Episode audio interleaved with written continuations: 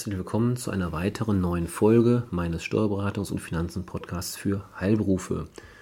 In der heutigen Folge möchte ich mich mit einem Lieblingsthema vieler Selbstständigen beschäftigen, nämlich dem Pkw. Es gibt Neuerungen von der Rechtsprechung zum Thema Gestaltungsmodell zur privaten Pkw-Nutzung. Hier insbesondere zum Thema Leasing-Sonderzahlungen. Da gab es früher ein beliebtes Modell, was manchmal in Einzelfällen ordentlich auswirke, sich ausgewirkt hat. Aber da hat jetzt der BFH, der Bundesfinanzhof, einen Riegel vorgeschoben. Es ist also ganz egal, ob es ein Statussymbol oder ein unverzichtbares Beförderungsmittel ist. Die Fahrzeugkosten Ihres Firmenwagens, Ihres Geschäftswagens sollen möglichst komplett, das ist natürlich der Traum, das Ziel, möglichst komplett als Betriebsausgaben abgezogen werden. Die Privatnutzung, die in vielen Fällen vorhanden ist, darf allerdings den Gewinn nicht mindern. Der Entnahmegewert ist daher zu versteuern, am einfachsten mit der sogenannten 1%-Methode. Die 1%-Methode dürfte sich durchgesetzt haben. Es gibt natürlich im Gegenzug noch die Fahrtenbuchmethode, ähm, wobei natürlich auch da gibt es mittlerweile technische Möglichkeiten. Ähm, aber nichtsdestotrotz glaube ich, in der Vielfalt, Vielzahl der Fälle ist immer noch die 1%-Methode der häufigst anzutreffende Fall. Ja, unlängst, ich sagte es eben schon oder deutet es schon an, hat der BFH, der Bundesfinanzhof, einer beliebten Gestaltung den Riegel vorgeschoben. Es geht dabei um die Deckelung der 1%-Methode zur Ermittlung des privaten Nutzungsanteils des betrieblichen Fahrzeugs auf die tatsächlichen Kosten. Das Ganze nennen wir, das klingt jetzt ein bisschen kryptisch, das Ganze nennen wir Kostendeckelung. Grundsätzlich ist es also so, nur mal damit Sie den Einstieg finden, die Kostendeckelung besagt, dass das 1%, welches ja den privaten Nutzungsanteil abdecken soll und ihren Gewinn, ihre Einnahmen erhöht, dass diese, ähm, diese, diese Gewinnerhöhung sozusagen nur so hoch sein darf, wie auch Kosten des PK oder durch den Pkw angefallen sind. Das heißt also, die anders ausgedrückt, die 1%-Regelung wird auf die Höhe der Kosten gedeckelt. Sollte das der Fall sein, ergibt sich natürlich unterm Strich keine Auswirkung mehr. Das heißt, die Einnahmen, das heißt die 1%, die fiktive Einnahmeerhöhung, ist genauso hoch wie die Kosten. Stichwort Kostendeckelung. Und damit ergibt sich keine Gewinnauswirkung mehr. Die obersten Finanzrichter des BFH haben in ihrem aktuellen Urteil, das resultiert aus Mai diesen Jahres, die Ansicht der Finanzverwaltung bestätigt. Wie sollte es anders sein? Die Finanzverwaltung war natürlich immer schon, ähm, hatte immer noch das Ziel, die Abzugsmöglichkeiten zu reduzieren, logischerweise, damit die Steuern höher werden. Und dem hat jetzt der BFH sich angeschlossen. Sie sind nämlich der Auffassung, dass im Zuge der Kostendeckelung eine geleistete, und jetzt geht es ins Eingemachte, eine geleistete Leasing-Sonderzahlung bei der Berechnung der Gesamtkosten eines genutzten Leasingfahrzeugs immer periodengerecht auf die einzelnen Jahre des Leasingzeitraums verteilt werden muss.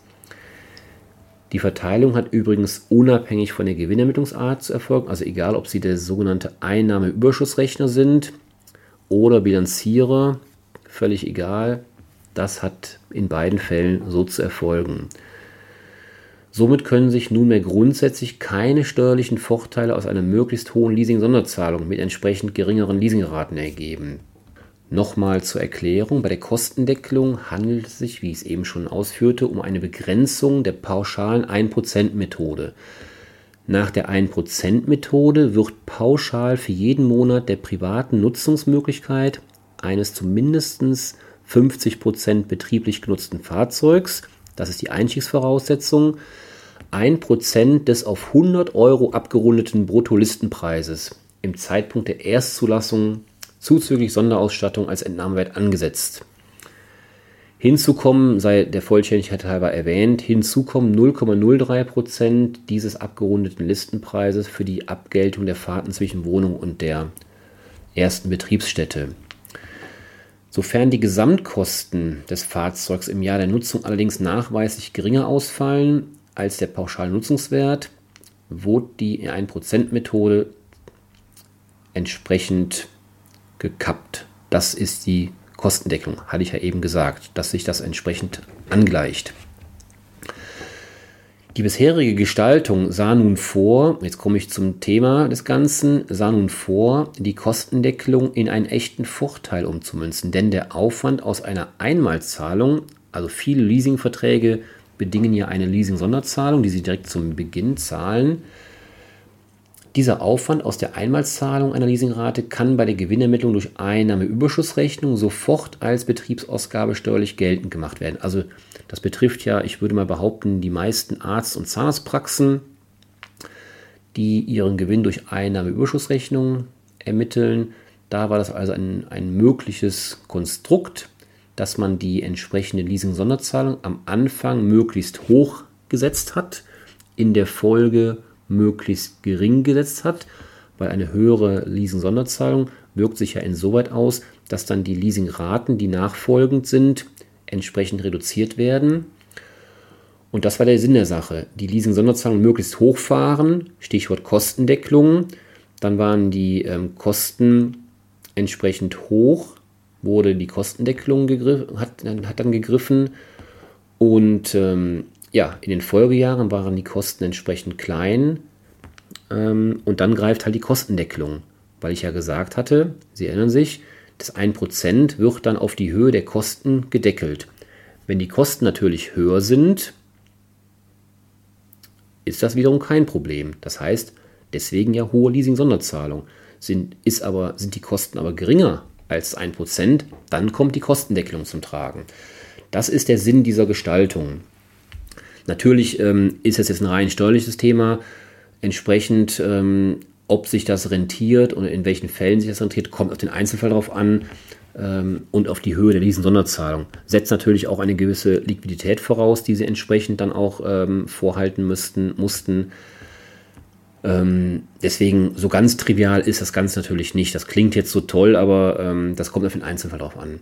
Durch die neuen BV-Urteile wurde allerdings jetzt und das ist halt die Quintessenz klargestellt, dass die Leasing-Sonderzahlung auch bei der Gewinnermittlung durch Einnahmeüberschussrechnung für die Kostendeckelung auf die Grundmietzeit zu verteilen ist. Das heißt also, Ihnen bringt es jetzt nichts mehr, wenn Sie eine besonders hohe Leasing-Sonderzahlung leisten, um eben in den Folgejahren die Kostendeckelung aufzugreifen, sondern die Sonderzahlung wird jetzt auch bei der Einnahmeüberschussrechnung äh, entsprechend auf die Leasingzeit ähm, verteilt. Das bedeutet in der Regel, dass pro Monat ein 36. der Leasing-Sonderzahlung im Rahmen einer Schattenrechnung bei der Gesamtkostendeckelung zu berücksichtigen ist. In den einzelnen Jahren kann es dadurch sogar dazu kommen, dass der private Nutzungsanteil höher ausfällt als die tatsächlichen Kosten des jeweiligen Jahres. Es bleibt aber dabei, dass es dadurch insgesamt nicht mehr zu einer höheren Privatnutzung über die Jahre kommen kann. Im schlimmsten Fall, auch das wird in Einzelfällen möglich sein, hat sich das Fahrzeug aber dennoch dann steuerlich nicht ausgewirkt. Das heißt, auch das nochmal nicht zur Verwirrung, hoffe ich, dass es jetzt nicht zur Verwirrung geführt hat. Es geht einfach darum, dass die Leasing-Sonderzahlung zukünftig bei Gewinnermittlung nach Einnahmeüberschussrechnung äh, entsprechend auf die Zeit verteilt wird. Allerdings natürlich jetzt nur für die Frage der Kostendeckelung sie haben ja trotzdem den Liquiditätsabfluss entsprechend in dem Moment. Es geht also hier wirklich nur um die Frage, führt das entsprechend zum Ansatz der Kostendeckelung, ja oder nein? Dass Sie die entsprechende Rechnung, Leasing zur Zahlung bezahlen, wenn Sie das denn weiterhin machen wollen, ändert sich natürlich nichts. Ja, Leider heute keine so gute Nachricht, aber auch das gilt es ja nun mal entsprechend zu informieren, damit Sie entsprechend in der Zukunft, sollten Sie das noch im Hinterkopf haben, vielleicht aus vorangegangenen Leasing-Verträgen, ähm, ja, da gilt es jetzt in Zukunft neu zu überlegen, wie Sie das entsprechend ähm, ja, gestalten wollen. Stichwort hohe Zahlung und kleinere Leasingraten oder kleinere Leasing-Vorauszahlungen, Sonderzahlungen oder gar keine, je nachdem, wenn das zulässig ist in dem konkreten Fall. Ähm, das ist ja eine Frage, wie Sie mit Ihrem Leasinggeber, mit dem Autohaus im, im Zweifelsfall ähm, verhandeln und ähm, entsprechend die laufenden Leasingzahlungen vornehmen wollen. Ja, mit dieser Erkenntnis möchte ich Sie auch heute in den Freitagnachmittag entlassen. Ich wünsche Ihnen einen schönen Tag, Resttag, ein schönes Wochenende und bleiben Sie gesund. Bis zum nächsten Mal. Tschüss.